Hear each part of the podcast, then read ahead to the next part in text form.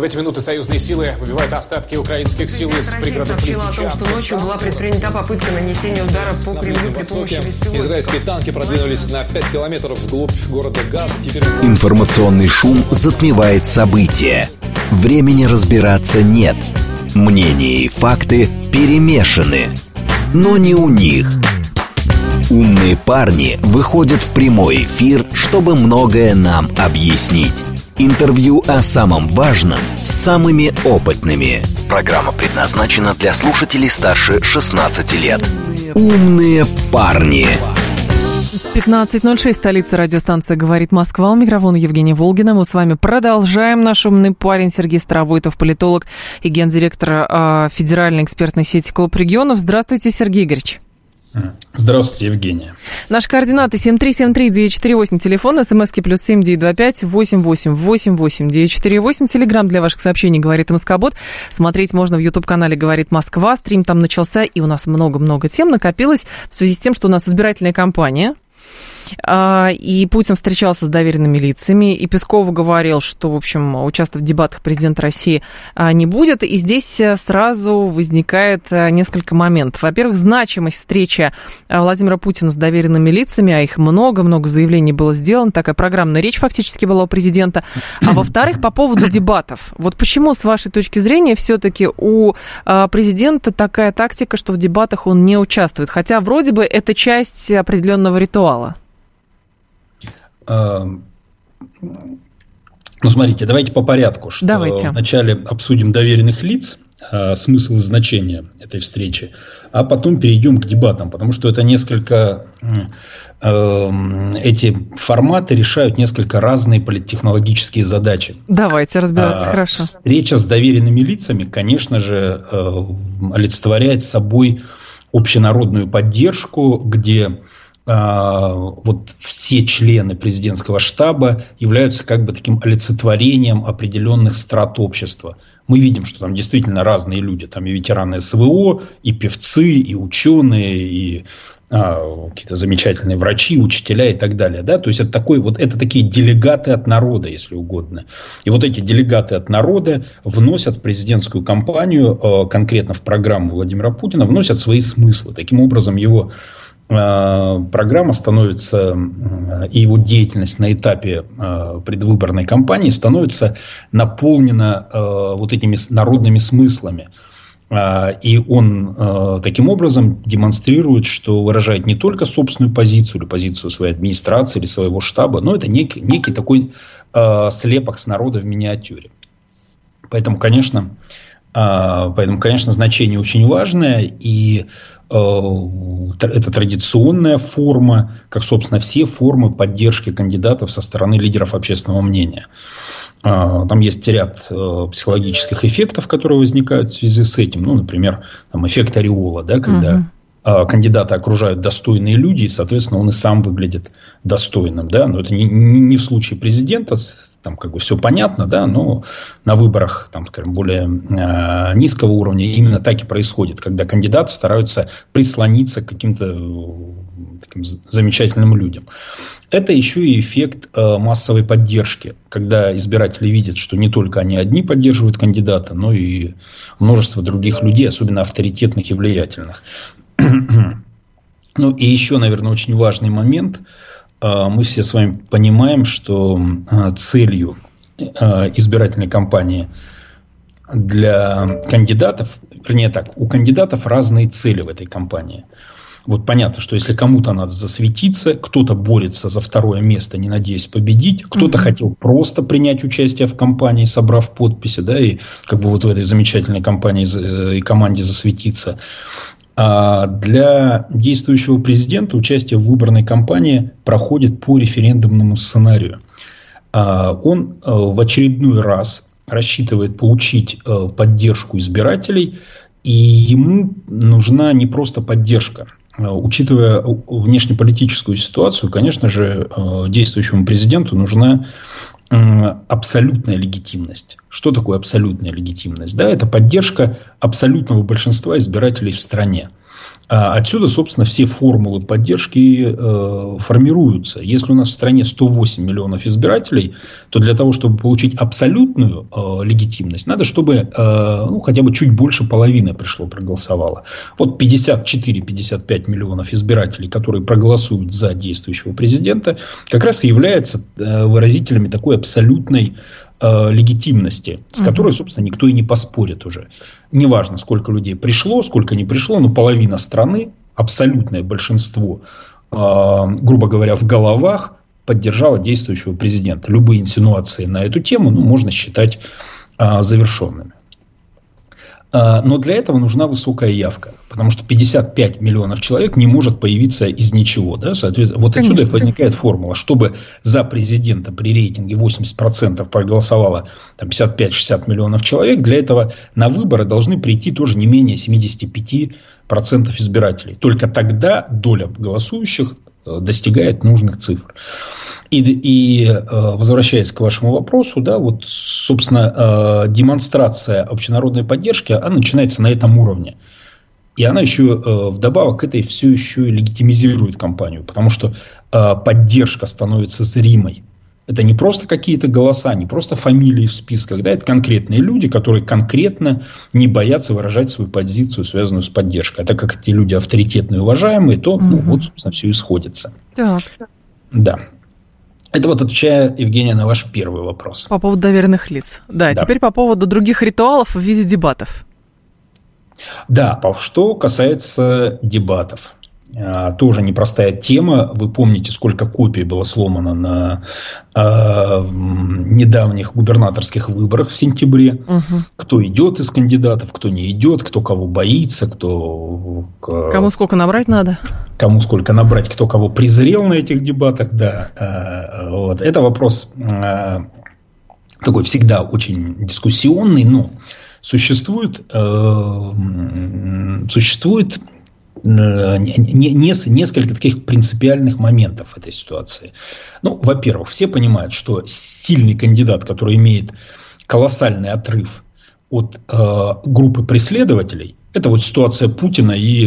И всех и остальных, по сути, да, любых. Э, и всех остальных, да. То есть, э, разница в рейтингах э, у действующего президента 80, подтвержденная разными социологическими службами, или, скажем так, около 80, да, в диапазоне там, от 70 до 80. А, никто в этом не сомневается. У э, ближайшего преследователя, которым может стать Харитонов, если ему получится забрать весь рейтинг э, КПРФ себе, ну, больше 10% он вряд ли заберет. Сейчас речь идет о том, выпрыгнет Харитонов из десятки, угу. или благодаря регистрации там, Маленковича э, и прочих спойлеров, э, ему не дадут это сделать. Да? А, таким Дебаты, образом, да. а, а об остальных кандидатах, там, Слуцком, Даванкове, да, ну, и говорить не приходится, они ниже 10. Так вот, этот колоссальный отрыв, эта дельта, она, собственно, создает э, абсолютно разный политический вес между, э, между игроками. И дебаты в данном случае действующему президенту, или, скажем, кандидату, который имеет такой колоссальный отрыв, ничего не дадут, а его преследователи поднимут на уровень э, основного кандидата. Ну, может, они будут что-то дебатировать, он будет всерьез отвечать им на вопросы, да, ставить их как бы на одну, буквально на одну трибуну рядом с собой. И э, в политконсалтинге есть э, вполне устоявшаяся позиция, что если кандидат имеет такой отрыв, то ему участвовать в дебатах не нужно. Потому что тем самым он э, начинает смешиваться вот с этой толпой преследователей. А, и они за счет этого получают, могут получить конечно. какой-то дополнительный рейтинг за счет вот этого пиара мощного. Конечно, конечно. Во-первых, пиара, во-вторых, тот самый эффект присоединения, эффект ореола, когда да. они, присоединяясь э, к абсолютному лидеру, тоже становятся ну, чуть-чуть как бы равными ему. Да? Поэтому э, позиция однозначная, и, и ровно поэтому президент, конечно, не будет участвовать ни в каких дебатах. А вот э, будут ли дебатировать между собой э, остальные кандидаты, это тоже хороший вопрос. Им, конечно, надо. Э, что-то обсуждать. Во-первых, это способ получить больше эфира, получить больше пиара, угу. иметь возможность выразить свою политическую позицию, э, где-то там поскандалить. Ну, вспомните эти знаменитые дебаты там Собчак против Жириновского. Конечно, да. Все, да. Что, вся, вся вот эта золотая классика Шоу. Российских, российских выборов. Предвыборного, да. так. Им, им, конечно, это надо. И э, им это очень полезно. Другое дело, что, конечно, нужно готовиться к этим дебатам, нужно понимать, что дебаты могут как добавить рейтинга, так и убавить рейтинга. Потому что в этом случае э, избиратель начинает э, видеть, во-первых, э, своего кандидата вот в такой в такой стрессовой ситуации, а зачастую кандидат не всегда может проявить лучшие свои качества. Во-вторых, э, происходит э, момент сравнения, когда я, как избиратель, сравниваю своего кандидата на фоне других и э, начинаю оценивать его бойцовские качества. Способен ли он в ситуации спарринга политического, скажем, победитель, по крайней мере, выглядеть достойно. Что происходит зачастую не всегда. Угу. А, вот. Таким образом, два подхода. Да? Явный лидер не должен участвовать в дебатах и чаще всего и не участвует. И если штаб своего кандидата засовывает в дебаты со слабыми соперниками, это большая политтехнологическая ошибка. А э, те кандидаты, которые, э, скажем, образуют группу отстающих, они, конечно, должны добиваться mm-hmm. дебатов выступать на дебатах и всячески э, активничать. Не получается ли, Сергей Игоревич, что у нас вот за прошедшие там а, энное количество лет и энное количество избирательных циклов можно сказать, что президентские, я имею в виду, можно сказать, что у нас все-таки выборы, по сути, а, превращаются в некий формальный референдум о доверии? Эм, не совсем так. Э, вот смотрите,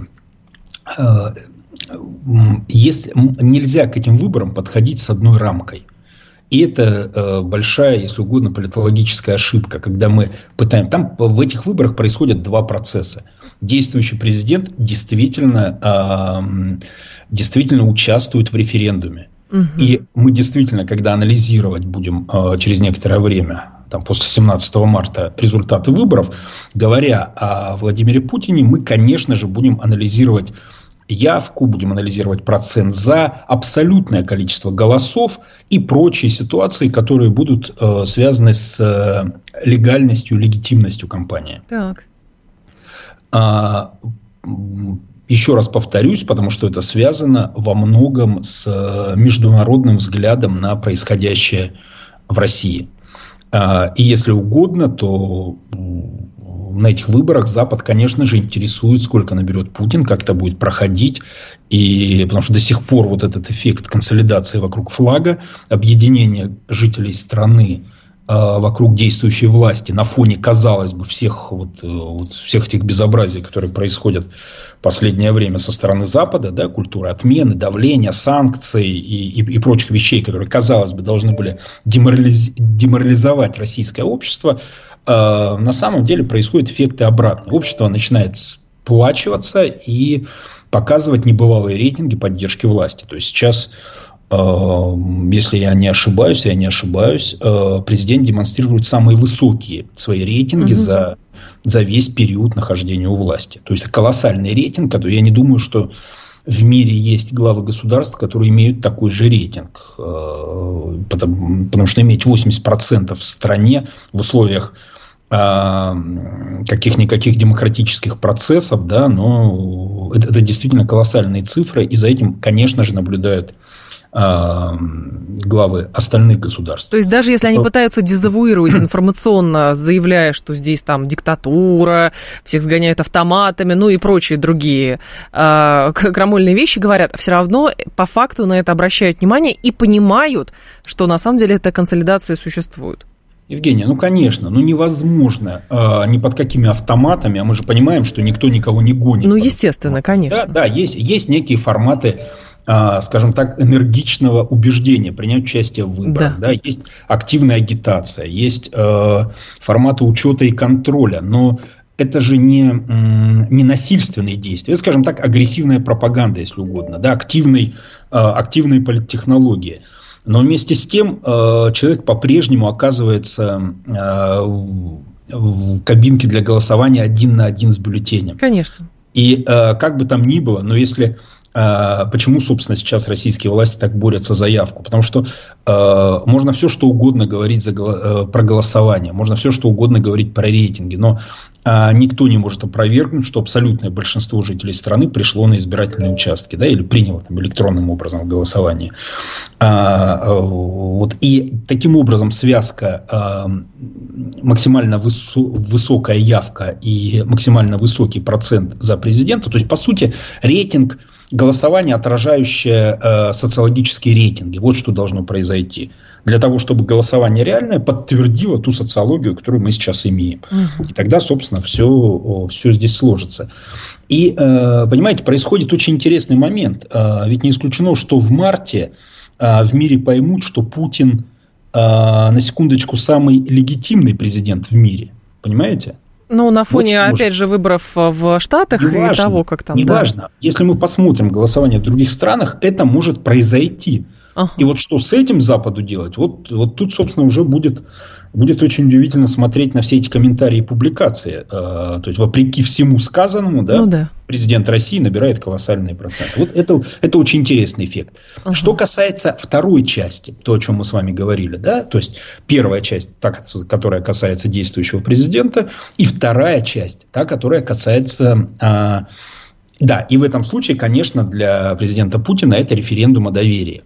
А вот для остальных кандидатов это абсолютная избирательная гонка, где они должны показать, проявить свои лучшие качества, там, к, э, провести необходимые переговоры, собрать избирательные фонды, набрать союзников, провести э, энергичную кампанию и взять тот максимум, на который они способны. Чтобы потом выстраивать свое Потому будущее политическое. Они, бегут, понимаете, да, они-то бегут изо всех сил. Более того, мы видим, как э, участие в избирательной кампании может положительным образом повлиять на политическую карьеру. Кандидат Даванков, угу. который э, показал далеко не лучший результат на выборах мэра Москвы, фактически просто поучаствовав в массовке, тем не менее согласовывается в качестве кандидата на президентский пост. А угу. это уже следующий этап. Да? Э, если до этого, мы помним, был разговор о том, кто э, будет бороться за пост Москвы, Нечаев или Даванков, и вот там Даванкова как-то не особо всерьез рассматривали, да. как-то он себя согласовал э, в формате «давайте, ну давайте попробуем, пусть он поучаствует», то уже на президентские выборы выходит, опять же, не Нечаев, а выходит Даванков. Таким образом, э, демонстрируя, что, в общем-то, у новых людей есть э, скажем так, есть административный лидер Нечаев и есть политический лидер Даванков. Угу. А, ну, конечно, человек набирает себе политические очки. А как распорядиться э, участием в выбранной кампании Харитонов? Ну, трудно сказать. Мы знаем, что все это происходит по-разному. Да? Например, Собчак э, получила медийность дополнительную. Наверное, mm-hmm. вырос.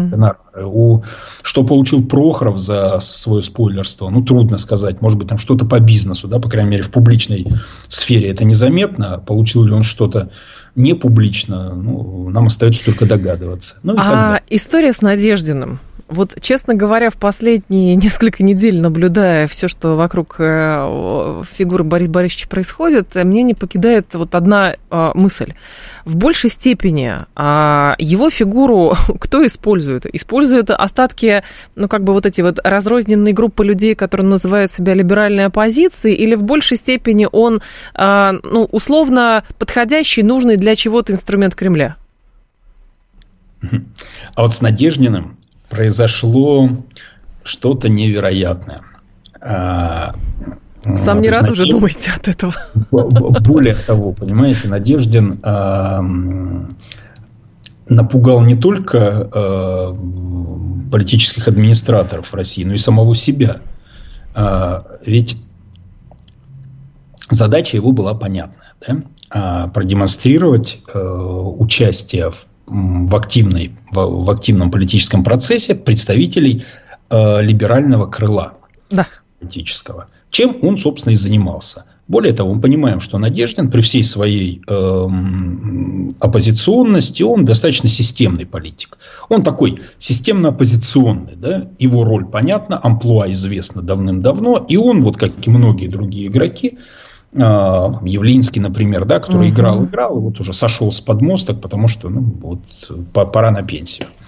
А Надеждин а, за неимением других управляемых либеральных политиков а, был выбран на эту роль. И с этой ролью он справлялся на первом этапе достаточно успешно. Он был ярок, делал какие-то правильные заявления аккуратные и посылал сигналы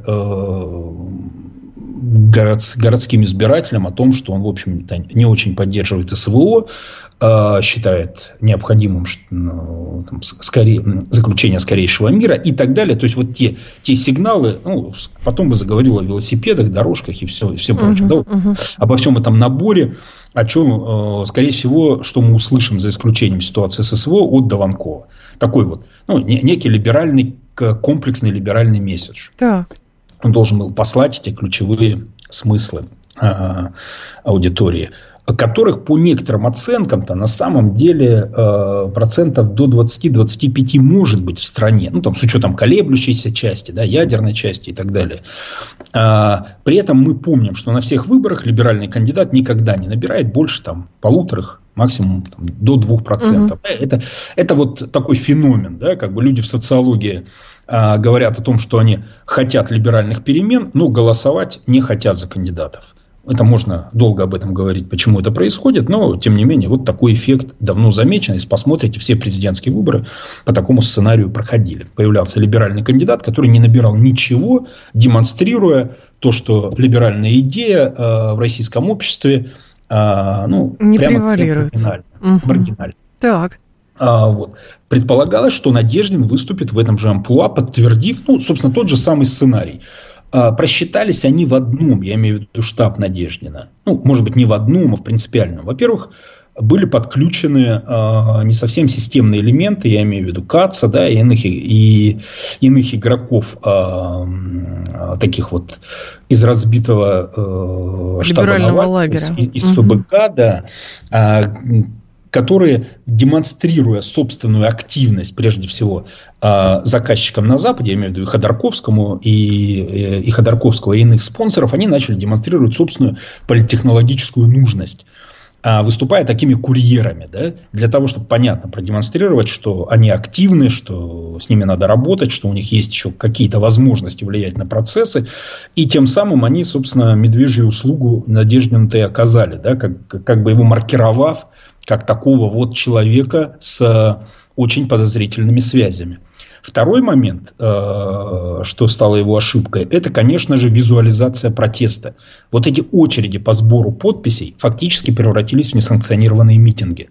И были оппозиционно настроенными избирателями э, восприняты именно как возможность выразить свой протест ну, в такой в прикольной форме, да. Угу. Э, митинги э, не особо разрешены, но зато можно прийти на сбор подписей э, за Надеждина, поставить в очередях, и это все превращает, там же обсуждения, да, там это некие политические дебаты возникали. Информационный а, пузырь в социальных сетях. А то, да. да, конечно, обмен связей, сбор там в социальных сетях, сбор контактов и всего прочего, прочего.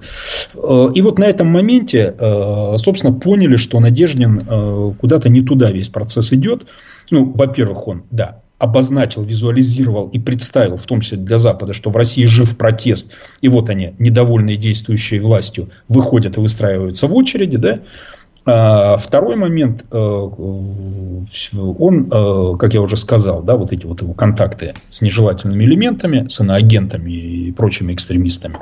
И третий момент э, – непонятный потенциал. Мы с вами знаем, что ровно на этой волне а давайте навредим действующей власти, не надеясь на победу. Ровно так победил Коновалов в Хакасии, угу. ровно так победил в свое время Фургал, ровно так победил э, Сипягин в Владимирской области. То есть все те э, губернаторы, которые не рассчитывали на победу, но вдруг выстрелили. Да, вот этот эффект технического кандидата, который внезапно выстреливает. Конечно, Надеждин ну, не победил бы на этих выборах никаким образом. Но набрав значимый протест, э, значимый процент, он мог бы, э, ну, во-первых, повлиять на некоторые расклады. Э, его участие угрожало Дованкову, например, да, и новым людям, потому что это, собственно, одна и та же поляна, э, на которой они топтались. А, а во-вторых, э, он бы становился на этих выборах абсолютно несистемным элементом, с которым не было бы понятно, что делать дальше. После новостей давайте продолжим. Сергей Старовойтов с нами, политолог, гендиректор Федеральной экспертной сети «Клуб регионов». Еще отдельно говорим для Роскомнадзора. КАЦ, Навальный, Ходорковский, ФБК, иноагенты, списки экстремистов. В общем, все, все нежелательные элементы. 15.30 новости и продолжим. Интервью о самом важном с самыми опытными. «Умные парни». А, Сергей Старовойтов, наш умный парень, политолог, гендиректор Федеральной экспертной сети Клуб регионов. У микрофона Евгения Волгина. Мы продолжаем. Люди тут недовольны, Сергей а, Игоревич, тем, что говорят, в общем, оплевали, раскритиковали всех оппозиционеров, а их совсем практически не осталось. Но другое дело, что, а, в общем, выглядит-то все действительно объективно и, и понятно. Другое дело, что, а теперь, Надежда-то что со всем этим делать-то будет? Вот что интересно. Э, Надеждин, э, думаю, сейчас находится в таком в творческом кризисе, в тупике. А что делать дальше, он не знает. Ему нужно выходить из этой ситуации. То есть его резко снесло в несистемность, да, в подозрение в несистемности. Произошло это не потому, что Надеждин несистемный, а потому что к нему присоединились несистемные игроки. Начали его использовать фактически. Его втянули в эту, ну... Авантюру. Говоря образно, не только авантюру, но в авантюру его другие люди втянули, да, и сам он, собственно, не, не прочь был в ней поучаствовать. А вот э, в дурную компанию его втянули как раз уже после, решив, что как здорово можно им воспользоваться в этой ситуации mm-hmm. для демонстрации собственных э, оппозиционно-несистемных действий. Что он хороший хороший, э, знаете, такая вот ракета-носитель для того, чтобы или, или как вот у вирусов есть оболочка, да, для того, да. чтобы внедриться в клетку. То есть бы, а, его было решено использовать таким образом. А давайте мы сыграем а, с российской властью вот в такую игру. Вы как бы готовите спойлера для компании, а мы этого спойлера сейчас превратим вполне себе а, в, в оппозиционного игрока самостоятельного. И что вы будете с этим делать, когда его зарегистрируют на выборах? Вот там мы, собственно, с вами всерьез и поиграем. А, это не новая ситуация для э, российской политики. Ровно то же самое произошло с Грудининым, если вы помните. Конечно.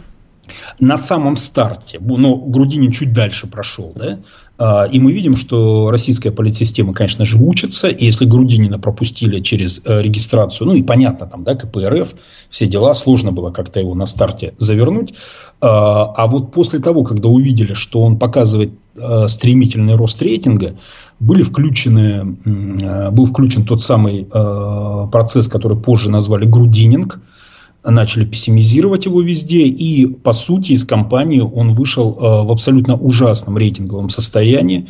Были проблемы по бизнесу, и сам Грудинин неоднократно говорил, что а, это самая неудачная э, авантюра в его жизни, в которую он вписывался. Угу. Потому что он потерял, конечно, гораздо больше, чем он приобрел в результате этой кампании. А на старте идея это была ровно другая. Да? Давайте поиграем в эту игру, возьмем там какой-то свой легитимный процент, а Грудинин становился ну, едва ли не равным Зюганову в процессе. Ну, вот интересно, идея, да, ну, интересна же история с, еще с Надеждиным, а, другая, что о, его используют фактически, но даже по сообщениям некоторых наших слушателей, вообще мониторя социальные сети на этот предмет, люди продолжают вестись на даже не на саму политтехнологию, а на те слова, на, соответственно, там, вне, внимать тем призывам, которые транслируют люди, сидя там в Прибалтике, не знаю, где там, в, Шве, в Швейцарии или где они там сидят, или еще где-то.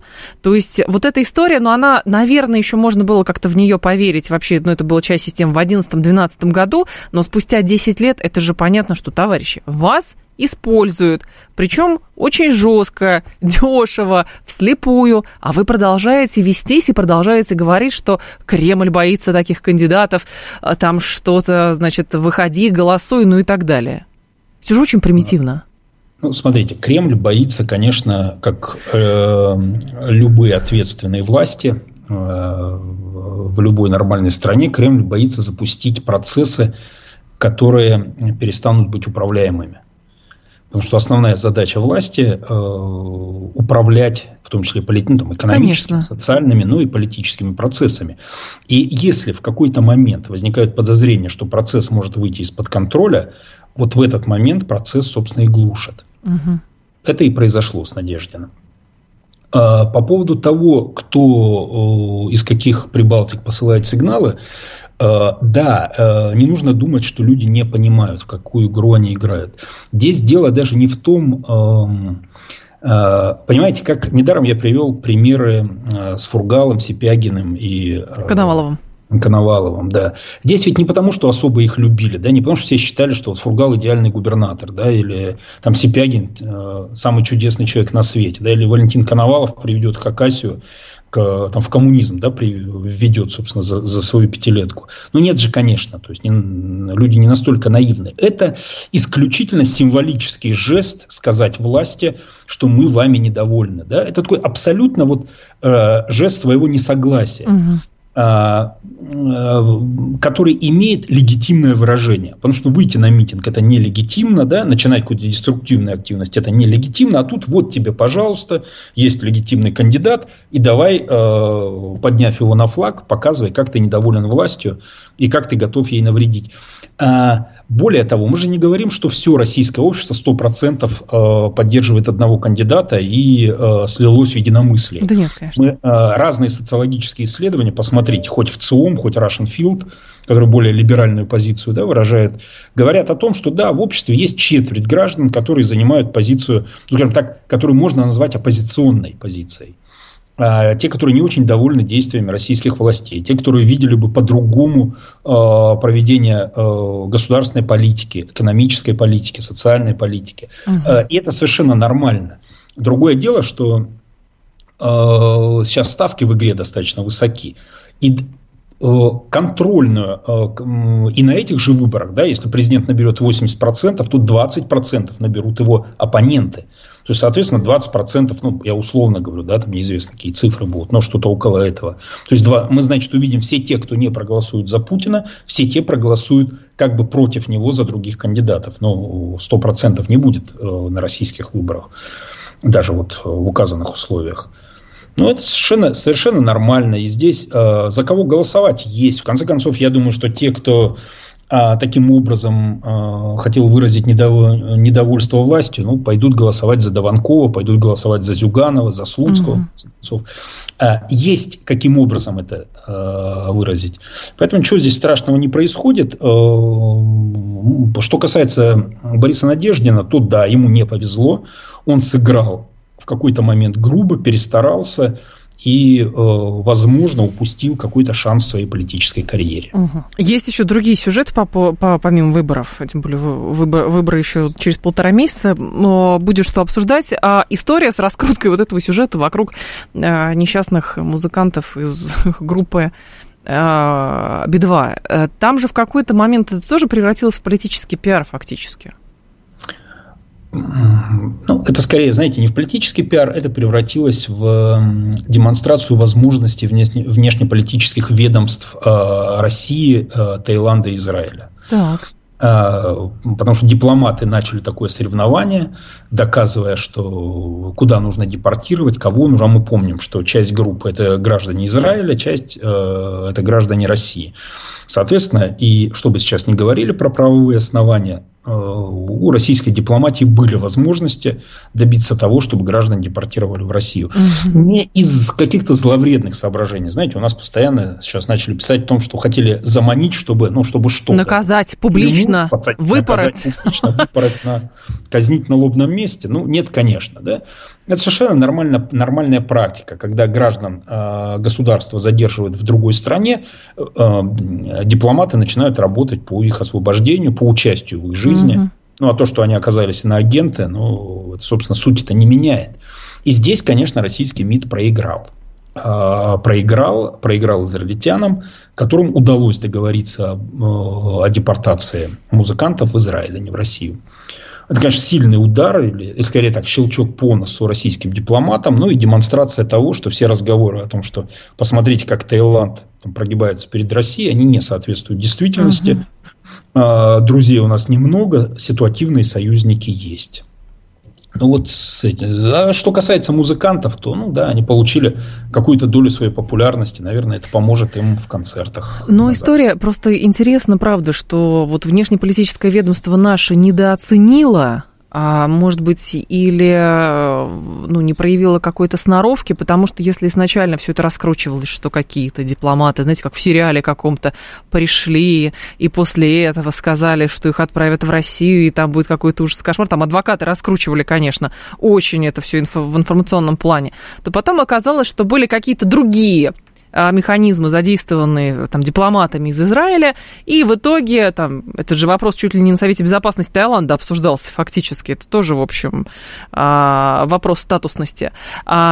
И для того, чтобы мы понимали, как бы, как а, российские внешнеполитическое ведомство может работать на а, внешних как раз границах, это очень характерная и показательная история.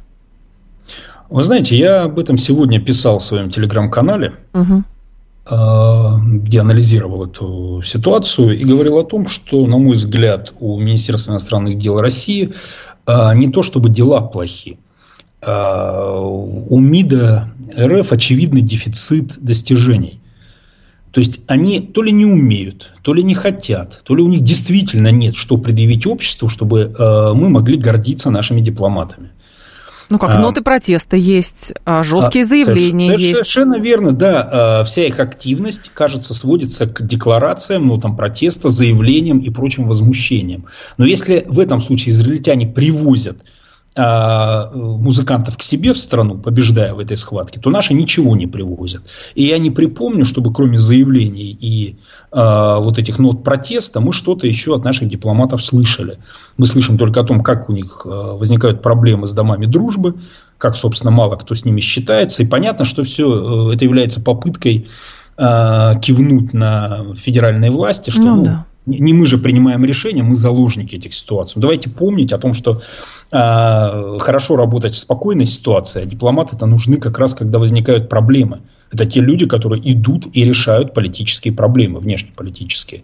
Мы видим, что наши дипломаты, ну, я сомневаюсь, что у них плохо с пиаром, потому что мы видим, что пиарить они себя умеют. А вот что с достижениями, это большой вопрос. Но это вопрос какой-то компетентности или просто, может быть, сюжет недостаточно весом? Я думаю, что это проблема усталости. А, это одни и те же люди э, слишком долго занимаются своими задачами угу. в своем узком секторе. Соответственно, э, учитывая сложность момента и под какой нагрузкой им приходится быть, я имею в виду ситуацию с СВО, да, с э, активностью на внешнеполитическом треке, так. не исключено, что просто люди устали и им надо отдохнуть. Э, предполагаю, что после пересборки правительства, которое произойдет после выборов президента, э, изменения могут коснуться и Министерства иностранных дел. Угу. То есть будут поставлены какие-то ну, может быть, другие задачи, может быть, еще что-то. Скорее не, не, не задачи, а те же самые задачи могут быть поставлены другим людям. А, другим людям. Хорошо, но есть еще а, любопытная тема, ладно, с бог с ними, с музыкантами. Это история с законом, который стремительно фактически принимался. Обратили внимание, да, да. Евгений, обратили внимание, что у нас а, постоянно какие-то проблемы с музыкантами? Есть такое, но даже не знаю, о чем это говорит. Да, это тема отдельного разговора. Это, про, это про, про, про оркестр не будем, ладно. это что-то другое. История с законом, который стремительно принимается, а, конфискация имущества за фейки об армии. Как только появилось просто, что 395 депутатов поставили свои подписи, внесли, это было буквально неделю или две недели назад, сразу же люди заговорили, все, сталинизм, репрессии, 37 год, ужасы, кошмар, никто подробно закон не читал, но а, говорить с точки зрения того, есть ли проблема в наличии некого реактивного законодательства и как это, в принципе, на правовой системе сказывается в стране? Хороший вопрос, э, очень сложный. Э, действительно, меры э, принимаются сейчас крутые. Действительно, возникает цена э, ошибки резко выросла, в том числе цена политической ошибки. Мы когда угу. обсуждали с вами Надеждина, мы да. ровно об этом и говорили. Да? В, э, какие-то более спокойные времена это бы практически осталось незамеченным, какие там очереди, да, и, и кто за него собирает. Сейчас это вырастает в вопрос, а надо ли вообще Надеждину продолжать политическую карьеру, да, не надо ли вот ему как-то найти иной профиль деятельности. Да. А, а, вот, соответственно, вырастает и цена слова, вырастает цена а, публикации. И, и здесь перегибают ли палку наши законодатели? В какой-то части, наверное, да. А с другой стороны, у них есть много аргументов, которые, которые они приведут в пользу того, что если мы не будем а, жестко вести себя, то, соответственно, вот эти иноагенты, да, критики России, а, те, те, кто уезжает на Запад, да, они перестанут бояться и не будет никаких угроз. Давайте обратим внимание, что вводя такие практики, они всегда апеллируют к деятельности других государств. Угу. Той же Украины, Прибалтики.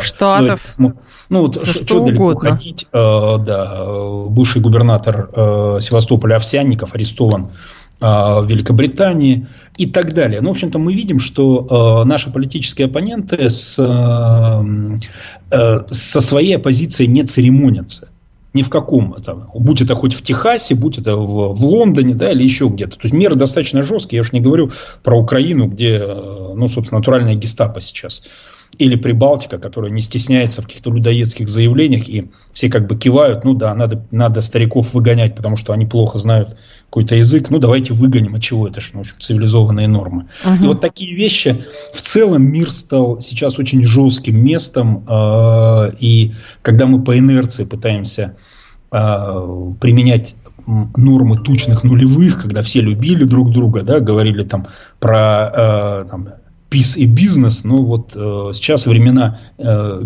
когда только бизнес и только мир, они, конечно, прошли. Сейчас вся, э, весь мир воюет друг с другом, соответственно, и требования более жесткие. Но тогда другой момент возникает. Как бы здесь наверняка большинство людей-то не против, если каким-то образом там, призвать иноагентов к ответу, а тем более, что если они используют какие-то ресурсы, а может быть даже какие-то гранты из Вашингтонского обкома и значит, планы пишут того, какие санкции против России вводить, а тут квартирушечка какая-то остался, давайте мы ее, может быть, логично. Но, насколько я понимаю, основное опасение – это некая чрезвычайщина, в которую мы можем упасть. И тогда это будет просто инструментом для того, чтобы, не знаю, условно, соседа наказать, на кого-нибудь настучать и будет подавлать его. Ну, смотрите, опять же, два, две части я вижу в этом вопросе. Во-первых, да. мы понимаем, чем связана собственность. Большинство собственности у иноагентов – это недвижка. Это квартиры в Москве, уехав э, в Грузию, в Латвию, э, еще там, в какую-нибудь Турцию, да, они здесь сдают. Что значит сдают? Их доверенные лица сдают недвижимость, э, переводят им деньги за это. Да. Эти деньги э, зачастую они посылают на нужды ВСУ. Таким образом, происходит, что квартира в Москве у, у там, публициста и на агента работает впрямую на финансирование вражеской армии, да? или на те снаряды, которые убивают наших солдат. Там. Поэтому логика здесь есть. Э, давайте мы обрежем источники к существованию для того, чтобы они не могли это делать. Угу. Это касается недвижимости, акций, ну и прочих инструментов, э, которые образуют доход. Э, что касается чрезвычайщины. Э, это тоже хороший вопрос, но э, опять же говорю, на это нужно смотреть не, сто, не изнутри России, надо смотреть, что происходит во всем мире. К сожалению, во всем мире, начиная с ковидных времен, это ведь началось не с э, времен специальной военной операции. Конечно, еще раньше. Это начало, да. Вот этот административно-тоталитарный контроль, он начинает усиливаться во всем мире, начиная с ковидных времен. Но вспомните QR-коды, эти несчастные, значит, пенсионеры э, на границе Австрии и Германии. Насильное там, взятие Италии. анализов в Китае, это тоже было. Да, они там, значит, вот эти вот трогательные истории про то, как бабушка передавала пирожки через пограничников, да, их угу. не пускали вот, э, из одной деревни в другую и так далее, и так далее. Это все началось тогда. А просто сейчас нам кажется, что это связано исключительно с деятельностью российских властей. А я бы вам сказал, что российские власти здесь скорее перерабатывают и реализуют э, эффективные международные практики. А, и во многих таких решениях являются не законодателями моды, а являются, ну, в первую очередь, просто учениками в этом процессе. Угу. Они смотрят на то, что происходит в Украине, в Прибалтике, как мы говорили, в странах Запада, э, в Штатах, ну, и просто повторяют по логике, почему вам можно, а нам нельзя, да? Давайте мы тоже будем это реализовать. Но мы же понимаем, что у нас же как было, что у нас свой путь, что мы не должны все-таки копировать целиком и полностью, и самое главное, мы не хотим уподобляться. То есть, с одной стороны, если им можно, почему нам нельзя, но при этом мы не хотим уподобляться, чтобы нас считали сатрапами. Вот здесь тонкая грань. Ну, слушайте, а почему мы не хотим, чтобы нас считали сатрапами? Сегодня Володин э, отчитал депутата, который в джинсах пришел, и ничего, я думаю, не чувствует себя сатрапом, а чувствует себя человеком, который навел порядок в Государственной Думе. Ну, здесь, понимаете, это вопрос... Э, А вот, наверное, депутат в джинсах, ну, понимает, что он, да, как-то переборщил. У меня был да? э, на эту тему, кстати, не так давно, но э, просто э, разговор с э, одним человеком, который говорит, что а что не церемониться в конце концов? Лучший способ борьбы с иноагентами, а то мы как-то церемонимся чрезвыч... Э, чрезмерно. А лучший способ, как наказать, там, не знаю, артиста иноагента, например, да, это придать его забвению. А лучший способ, как наказать иноагента, в смысле, там, не, вчерашнего политика какого-нибудь, да, а как раз там отжать какую-то недвижимость и плюс еще лишить гражданства и объявить вне закона. В конце концов, практика такая была, и тогда резкое количество людей, которые, значит, закричат о том, что они тоже вот иноагенты и горды этим, сократится сократится, не будут лишнего э, городить. Как будто бы мы чрезмерно церемонимся. Это, в общем, тоже такая, ну, такая мысль есть. Евгения, давайте вспомним, что все эти практики не новы, и еще, если хотели э, древние греки э, наказать э, кого-то в Афинах, они его просто выгоняли из полиса. Да. Это было самое страшное наказание. Ему не голову рубили, а просто Все, запрещ... запрещали считаться гражданином города, да. А, вот, вот, собственно, это сейчас и происходит. Мы просто возвращаемся к каким-то практикам. Да, они могут показаться жесткими. Нас же пугает не то, что сейчас происходит с нами. Нас пугает тенденция. Конечно. Нам кажется, что э, власти почувствуют э, вкус подобного рода деятельности, и очень легко можно будет вот эти вот гайки закручивать и закручивать э, до какого-то там даже не предела до беспредела, наверное, да, потому что, конечно, никто не может пообещать, что граждане вот у нас значит, со свободой слова вот здесь будут границы, а со свободой предпринимательства вот здесь и все прочее.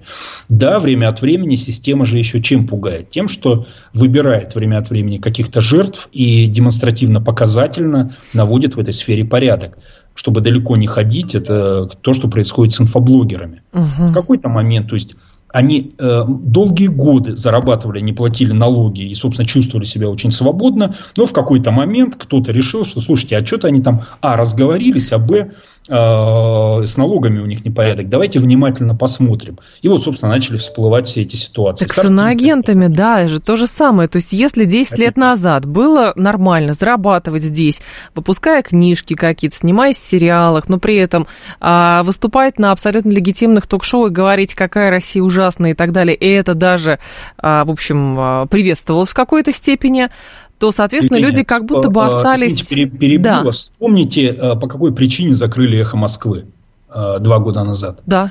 А, «Эхо Москвы» в первые дни СВО выражало такую позицию, ну вот ультра проукраинскую позицию. Абсолютно. Ультра.